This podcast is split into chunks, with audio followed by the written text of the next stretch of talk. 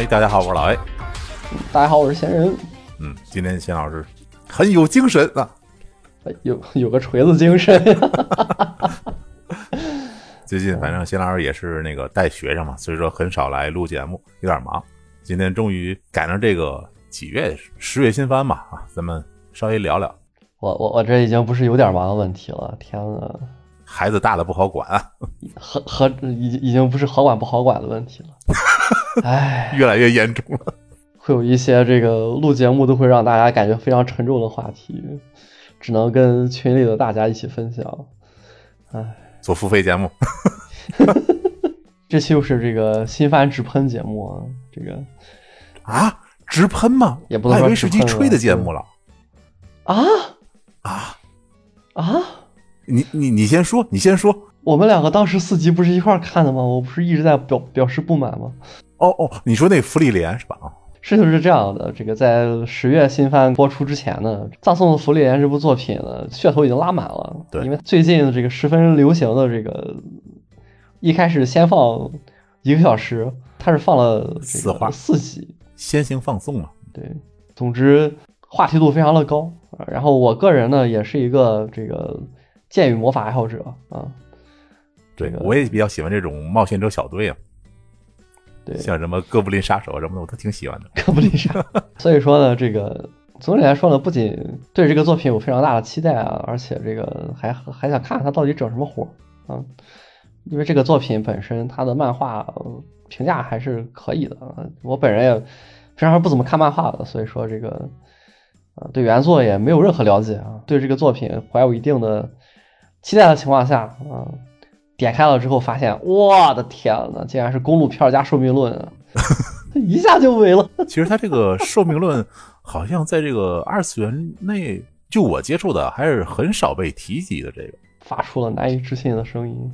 真的真的，我很少看这种这么正经啊，去描述一些人物感情的这种类型李。老师平常肯定不看东方本儿吧？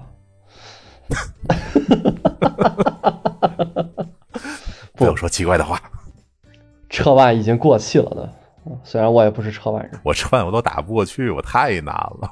东方有非常浓郁的这个寿命论传统，乃至于你在各个这个论坛提到这寿命论三个字的时候，总会有人在下面放一张肌肉模拟啥，就跟北斗神拳似的那个画风，然后旁边写上“爱的力量是无限的”啊，就听着更北斗神拳了。就跟你说这个，我闻到了宿命论的味道啊！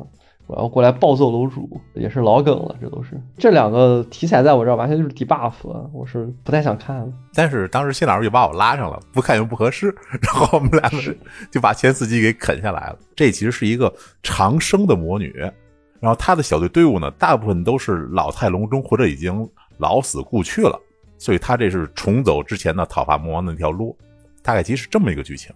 这个监督也是新人监督啊，只能说不如冈本学远胜啊。在我最期待的这个这个剑与魔法这个氛围上，完全被这个无知完爆了。哎，无知的高度太高了，你有点欺负人了，真的。大家都是有有一大坨资源堆出来的新人，三十来岁的监督是吧？然后还都是这种剑与魔法的异世界作品，难免被拿过来比较。大概黑了那么多，还是仔细的说一下为什么要这么黑，是吧？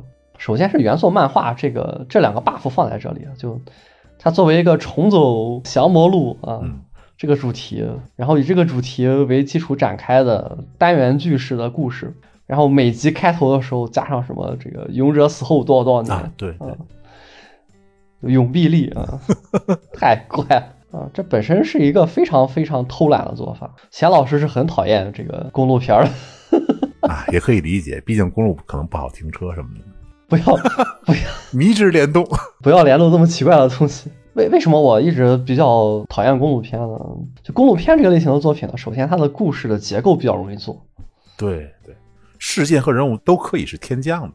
对，就反正开头就告诉你我们结尾要去干什么事儿，嗯然后观众的心理呢会有一个非常良好的预期，这对结构来说是非常棒的这么一个事情，也适应了观众的预期，也更好让作者发挥。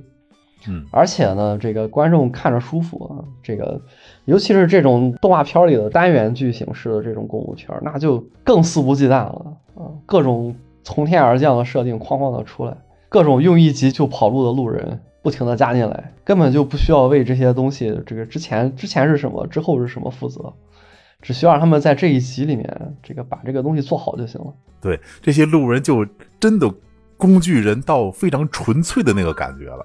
是的，关键还是不知道为什么呢？在日本动画片里面的这种公路片加单元剧的形式呢，又莫名其妙的总是很喜欢跟黑神残绑在一块儿。就比如说什么《奇诺之旅》这种东西，嗯，啊，我我本人真的是完全无法理解。这《奇诺之旅》这个作品，在我眼里感觉就更像是一个精神分裂症骑着车周游列国的故事。他所他所经历的大部分故事，可能都是他的臆想吧。嗯，再见，嗯，完全是我接受不了的故事。然后就是这样的故事，竟然有劣化版，我的天呐，就是《魔女之旅》，我整个人都疯了。我这辈子可能做过最错误的决定，就是以这个作品，今年大家都评价都比较高，它是不是有点可取之处的心态去看这个片子，然后把我给气的呀。啊，你像《奇诺之旅》就可以被很轻松的概括成一个有精神分裂症的少女骑着摩托车从一个地方转移到另一个地方，然后在她的妄想当中发生了一个又一个莫名其妙的事情。然后《魔女之旅》也可以概括成一个出师了的魔法师骑着他的扫帚从一个国家转移到另一个国家，中间路上发生了各种各样的事情。啊，当然还有就是跟他在路上认识的一些基友们之间的超浓度友情故事。听起来很难写的有意思。呃，没有，它其实就是模仿那种黑神残故事嘛。每到一个国家，这个国家里面又有什么非常黑神残的事儿，然后因为她是魔女，所以可以去通过魔法的方法进行解决，去进行介入，然后解决这个事情。啊，但是呢，这个魔女的人设呢是什么呢？啊，是人间清醒，全剧看的最透的那个是吧？啊，并不是，是出了事儿她跑得最快。所以就很细啊，你知道吧？就你给录的哟，就很神秘，好吧？这个片子，所以这个片子就真的就是很，在我眼里真的就是属于神秘过头了。在小说或者就不说动画片吧，啊，就这种公路片啊、单元剧的这个格式，真的是属于一个历久弥新的格式。往远了说，什么《西游记》也算是吧？大家都很爱看《西游记》，好看啊。《西游记》很多人物都是自始至终贯穿着的，各路菩萨呀什么。那菩萨那是为了纯纯的这个机械降神用的，它实际上也是一样的味道，很符合我们刚才说的这两个定义，是吧？观众知道他们要去干什么，所以有心理预期。其次，啊，因为是在路上，所以什么事都可以发生，所以可以没头没尾的插进一些东西来。当然，同时也有我刚才说的，就是这个类型片很好拍。嗯，所以说你糊弄糊弄就可以让大家觉得，哎，你拍的还不错。但是我很讨厌被糊弄的感觉。我觉得《魔女之旅》和《福利莲》就有一种，我我我看起来就有一种很糊弄的感觉。《福利莲》为什么我感觉它很糊弄呢？就是因为寿命论这个题材放在这里，它无限的去放大这一部分，就不说别的，就是每集开头这个勇者死之后多少多少年，它整体的对这个情感的表达又非常的克制啊。为什么要表达很克制呢？就是为了让他配合上这个作品本身这种大家看一眼这个大纲就已经快要哭出来了这么一个状态。对对对，他有时确实感觉是在强行催泪。印象里是咱一块看的有一集是那个什么嘛，他们清理那个海滩上那个船那个残渣，然后看了一个日出。我觉得那个反而还，如果按照你刚才的标准的话，那集还算不错，就是给人很温温馨、很治愈的那个。但是他清理那个海岸上的船，竟然用了一整个冬天，我真的不能接受。他们到底在干什么呀？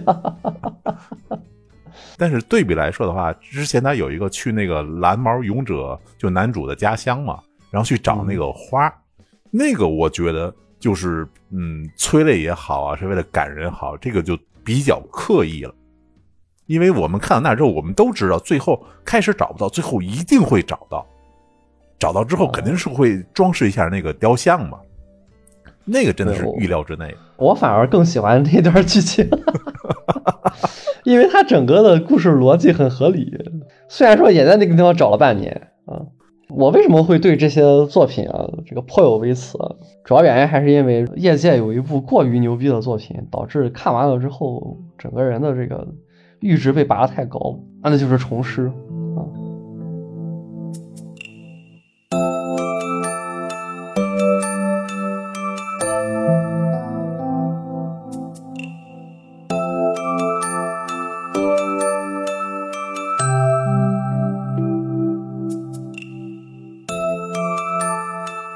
我我对《重师》这个作品啊，怎么说呢？就我看这个作品经历非常的神秘。首先是我在一二年那个时候，嗯，刚上大学，然后那个时候贴吧还很火。我作为一个文艺青年，我我在百度混这个卡夫卡吧和王小波吧，非常的神秘啊啊，简直是不堪回首的往事！我的天呐，我当时在王小波吧跟当时的几个吧友关系都非常的好，其中有一个非常活跃的吧友。头像是一个狗头，暴毙的二哈的那个表情包的那个狗头，他就说过自己这辈子只看一部日本动画片，其他的都是垃圾，就是虫师。我就记住这个动画了啊，然后一直没有看。然后过了两年之后交了女朋友，两个人都比较喜欢看动画片。有一天呢，就在他家里吃完了饭，然后看动画片。当时就让他选，然后他选了一个我们俩都没看过的，就是这个虫师。哦，然后第一集。看完第二集，看到开头了三分钟之后，他就睡着了。然后哐哐哐一下午看完了十多集，从此之后就真是觉得，为什么导演没有早看这部作品？《虫师》这个作品真的是属于这个类型的作品当中，就完全就天花板中的天花板。想要吹它的话，我感觉我自己已经词穷了。但是还是得吹一下这个《虫师》这部作品，就也不得不说，把《虫师》跟《芙莉莲》放在一块比较的话，确实是太降维打击了。就刚才你吐槽说《无职》跟他比都很降维打击，嗯，而且说实话，《无职》它也是一部公路片，你知道吗？就《无职》第二季，《无职》的第一季就是一般的，非常非常一般的异世界，《无职》的第二季才是大转移了之后回到自己家，这一路上就是妥妥的公路片，也是单元剧。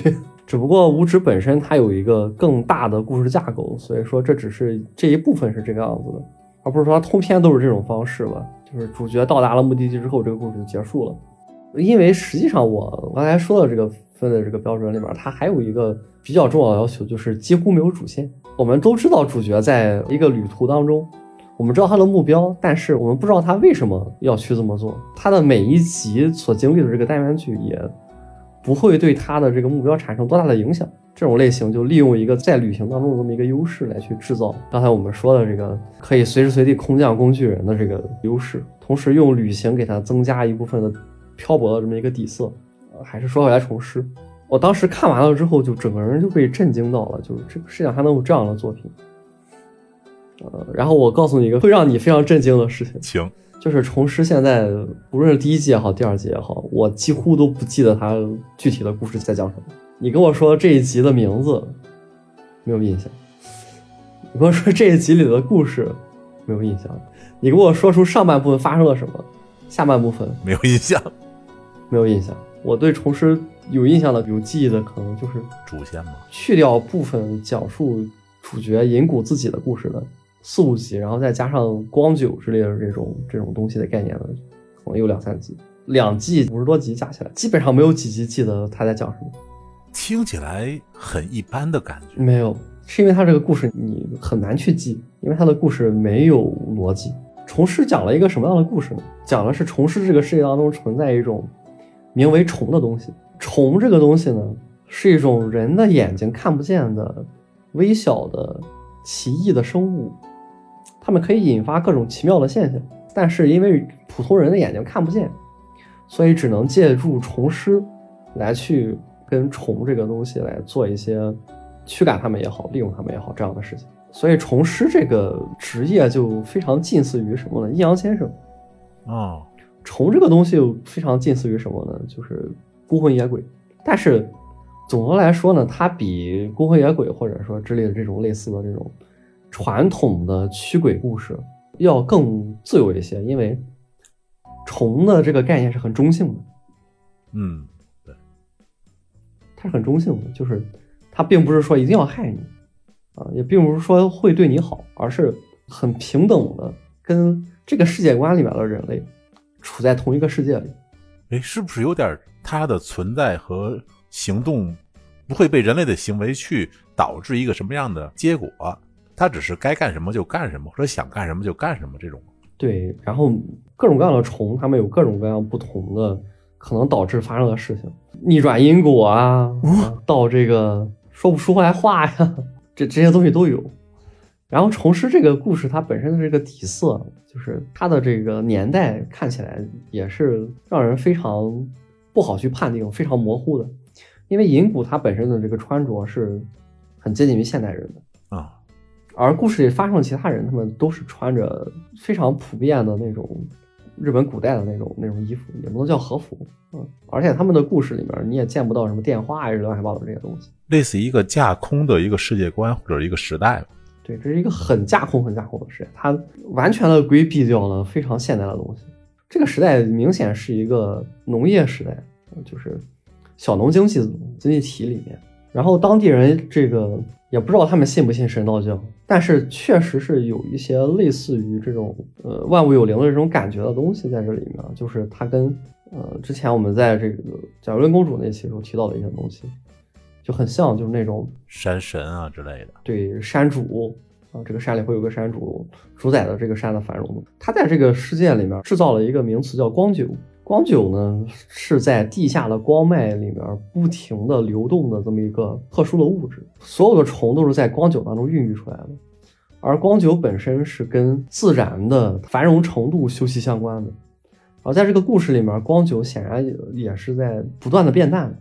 因为人类的繁荣，自然肯定受到了一定的侵害，但是并没有特别的明显，只是你很难去找到之前那种很容易从地下的光脉把光就取出来的这么一个环境里，你并没有在这个故事当中看到特别明显的工业时代的痕迹，听起来还挺让人感兴趣的。总的来说呢，就是作者非常巧妙的去把握住了这个作品的这种微妙的这个时间的感觉。让你完全沉浸于这个故事当中，每种虫它所带来的各种不同的效果，而这些效果又是十分荒诞而没有逻辑的。嗯，像我刚才说的，从时间倒流到这个，可能就是让人瞎了，也可能就是这个让人说不出话之类的乱七八糟这种光怪陆离嘛。光怪陆离，实际上你没有必要知道这些虫它们到底是干什么的。这个作品它全程都在给你传达感受，为此值得一提的就是他们的这个作品的 OST 太牛逼了。虽然说我听着 OST 还是记不起来这个故事是什么，但是不得不说这个这个增田先生的 OST 确实是做的很牛逼。就他是用了一个什么样的方式呢？大部分时间这个作品是没有音乐的，嗯，环境音是吧？环境音也不多，它是在虫出现了之后呢，在讲述这个虫的特征的时候，包括最后进异敌的时候，给每一张每一个虫做了相应的配乐。所以你看它的这个 OST，你会发现基本上就是每一集的名字哗哗的列在那。你看完这一集的故事之后，在 OST 里面就是这集讲的这个虫的名字命名的音乐，每一集都不一样，好精致啊！对，非常的精致。不管第一季、第二季都是一样的。这个作品最恐怖的就是第二季是十多年以后拍的，味道完全没有变。我的天呐！那就你的评价来说，第二季的水准也保持住了吗？对，完全保持住了。哇，那太难得了，特别难以置信。第二季是一三年的，第一季是零三年，应该不是零三年，十年这个差不多吧？十十年、十一年左右吧。那么虫师他究竟想要表达什么东西呢？我这里就涉及到一个过度解读内容了，是我自己的解读，我不知道作者嗯，对，非常主观，我不知道作者是怎么想的。这个这个解读是非常靠近于为什么窗帘是蓝色的这种感觉的解读，必须要叠加，必须要叠加，必须要叠加。我认为这部作品是动画远高于漫画的一部作品。你去看的话，它的漫画带给你的冲击是远不如动画高的。远不如有点夸张了，我觉得是要比漫画要高的，因为漫画在你看来就是一个光怪陆离的故事，而动画一个是我刚才跟你说了，有每一集的 OST，这个做的非常的牛逼，还有一个就是这个它的节奏把控的特别的好，导致你呢完全的沉浸到这个故事当中。就看漫画获得沉浸感是一个很困难的事，我个人感觉。就是漫画的节奏是因人而异的，对，因它的。这个节奏每个人读起来都不一样。但是动画的话，它通过配乐，通过那个配音的 CV 嘛，它把这个节奏按照它可能是制作人、动画制作人也好，还是漫画原作者也好，他想表达那个节奏，很完整的展现在这儿。是的，嗯，所以导致你去，所以你如果去看重师的漫画的话，你看起来感觉可能是一个又一个小小的志怪故事，聊斋，呃，还不一样，因为你看不懂这个志怪故事背后想要讲什么。聊斋是有非常明显的目的的，他给你讲这个故事是为了给你说一种道理，而重师压根不想跟你说道理。看完之后你你就会觉得挺有意思的，而动画你看完了之后给你感觉就是震撼，无以复加的震撼。就这种震撼体现在我身上，就是我大脑就完全被净空，进入到这个状态之后完全被净空，就心流，你知道吧？被净空了之后，所以我看完了之后，我就不会记得他这个故事到底是什么，我只记得我进入到了看重师的这个状态里。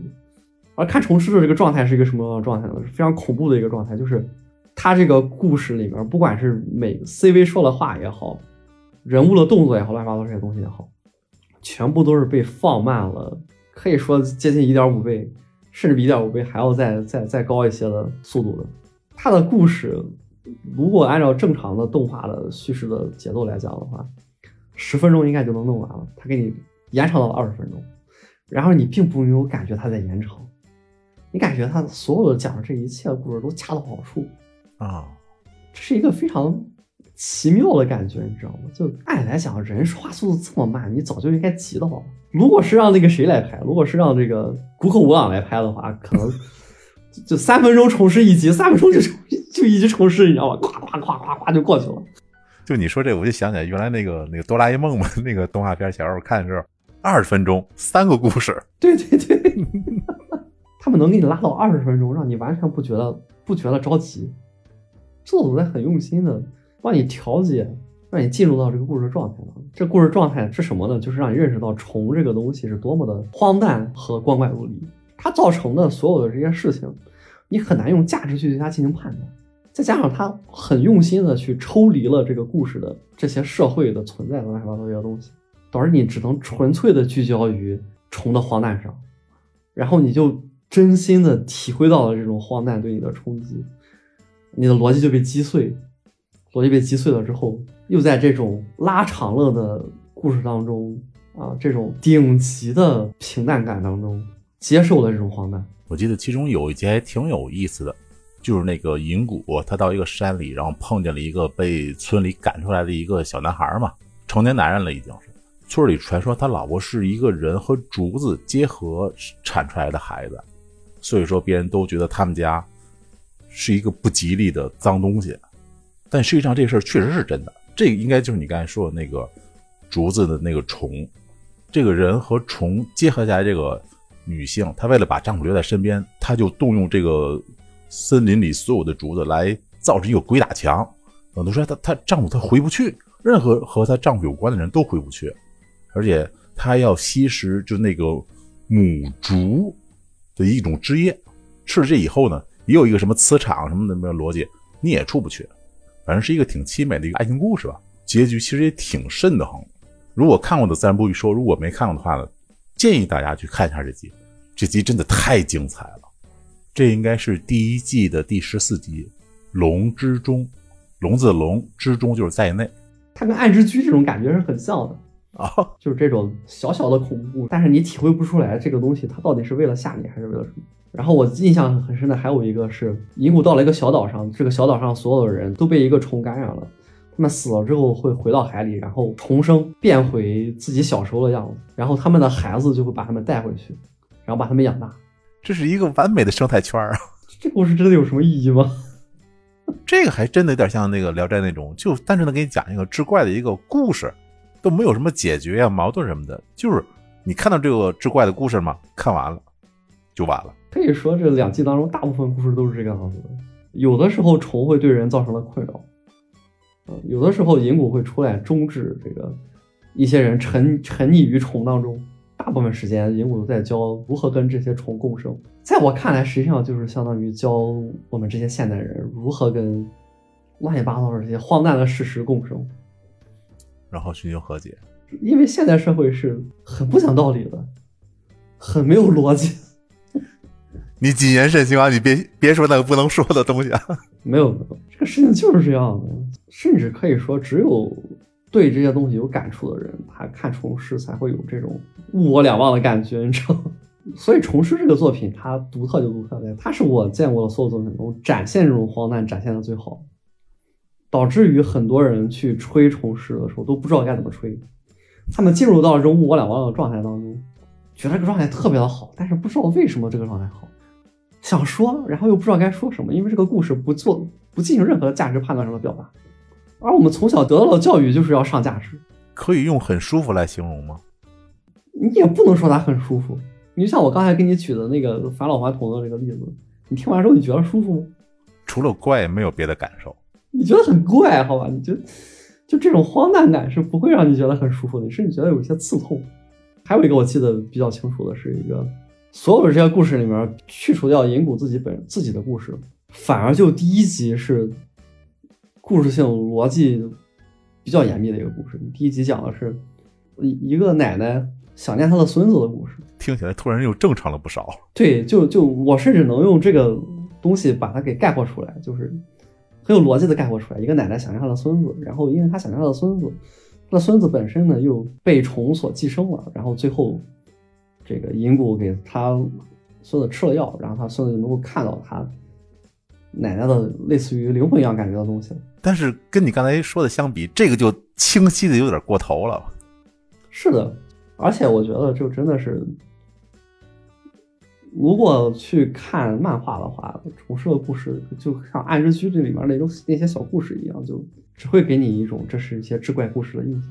嗯。但是在这漫长的二十多分钟，你你的脑子其实在不停的转，因为你脑子不停的转，试图去解析这个东西，然后再加上给你放慢了速度，你整个人又处在一个很放松的状态当中，实际上是让你看虫师的时候，很多时候的感觉是无所适从的。但是最后音乐响起来的时候，这种无所适从又会被音乐给冲淡，只能留下那种淡淡的这个银谷的这个故事，淡淡的那种银谷在路上的那种感觉冲在你身上。因为银谷在设定里面是它被虫所侵扰，导致它无法在一个地方停留的时间过长。它的这个设定其实就决定了这个剧情本身注定是一个公路片。是的，而且银谷跟虫的这个关系就很像是就是存在主义跟荒诞主义的关系。就银谷不断的更换它所寄宿的地方也好，它的下一个目的地也好，这种感觉。包括每一集，他把事情解决了之后，轻描淡写的给你把事情解决了之后，接着去前往下一个目的地，那种感觉，使得他成为了一个西西弗斯，使得虫这个这个意象对于银谷来说就如同巨石一般。而银谷在不停的前往下一个目的地的这个路上，完成了那个著名的推演，就是我们设想西西弗斯一定是快乐的，推石头推上瘾了。对，就真是就达成了这种感觉，这是我觉得这个作品对我来说感觉最妙的地方。从这种解释上来看，它完全可以说是 Rick and Morty 的完全的反面。Rick and Morty 是那种我感觉这个世界无可救药了，我只有去这么想，我才能够从这个世界当中获得一丝慰藉。这个这个正好就反过来了，这是一期非常非常形而上的这个 作品节目节目啊，在我这个狠狠的。中这个这个这个 周末少女与战车什么周末少女与战车？说了这个葬送的福利莲不行之后，我向叶老师推荐了这个少女周末旅行嗯。少女周末旅行是我觉得最近这种类型的这个公路单元剧里面，我觉得做的最好啊。实际上，少女周末旅行这个作品本身，它也是无尽的去放大旅行本身。嗯啊，这个故事一直在不停的处在那种旅行的这个过程当中，现实所带给你的各种焦虑感。你需要食物，你需要油，你需要干净的水，还有一点，他们没有目的地啊。对对对对，其实我看的时候我还一直在想，他们这种旅行到底是为了一个什么目的，还是想去哪儿？就我看那几集，他完全没有提这个事儿。这实际上是一种对人生的隐喻。我不知道我会去到哪里了。对，而在这个故事里面出现的其他这些人，就是那种各种意义上的人生当中的过客，不管是那个记录地图的也好，还是那个坐飞机的也好。据说《少女中国旅行》的作者有抑郁症啊，他就很好的，也不是很好吧，他他可能就真的刻画出来抑郁症患者眼中那种无法从生理层面上获得希望的那种感觉，但他又有一种向死而生的味道在这里面。这这个味道实际上可可能是由这个监督添加的啊，包括你看 O P E D 也好，这个监督还是希望这个故事能够不要这么这么现实。确实，O P E D 还是有一点那种少女的活力的感觉。对，但是你进到这个故事里面之后，你就会发现，除了两个少女真的是没有脑子啊，那种那种两个软萌少女贴贴的那种感觉之外，其他的部分完全就是那种你被现实无情的拍打的那种感觉。他们永远在给你讲，在这些路上，我们接下来要去干什么，碰见了所有的这些东西，能利用的就利用。还有那种特别碎片化叙事的那种背景当中的那种啊，混味儿一种。哎，对对对，有真的有真的有真的有，我就那种荒芜的城镇，然后之前的人留下来的那些，嗯，住所也好，还是那些是曾经用过的那些设备也好，它还是象征这个地方原来无论是战争还是生活，都是曾经繁荣过这么一段的，哪怕是为了备战啊，去集合那些资源。我这个看真有股魂味儿，怪起来了。难怪你喜欢看这个，难怪袁老师觉得这个作品就那样，是吧？没有，没有，没有，没有，没有，没有，没有。嗯，我们这期节目呢，基本上是一个重师推荐节目啊，味儿很重，味儿很重。嗯，这个我也不知道什么样的人听了这些东西时候能去看重师，我的天呐，希望他们别听到一半的时候就已经睡着了。行，那咱们今天这个嗯二次元公路片的就先聊到这儿。然后呢，后来等《芙莉莲》，反正我是肯定会继续看下去的。那个调调我还挺喜欢的，但是其他的作品呢，等看完之后，咱们再请新老师过来，咱接着聊。我的下一期节目可能是一代人要有一代人的克拉纳德。我的天哪！我我他也能做这种重量级的节目吗？因为我是一个克莱纳德黑啊啊！敬请期待。行谢谢大家收听，谢谢钱老师，谢谢大家，再见。拜拜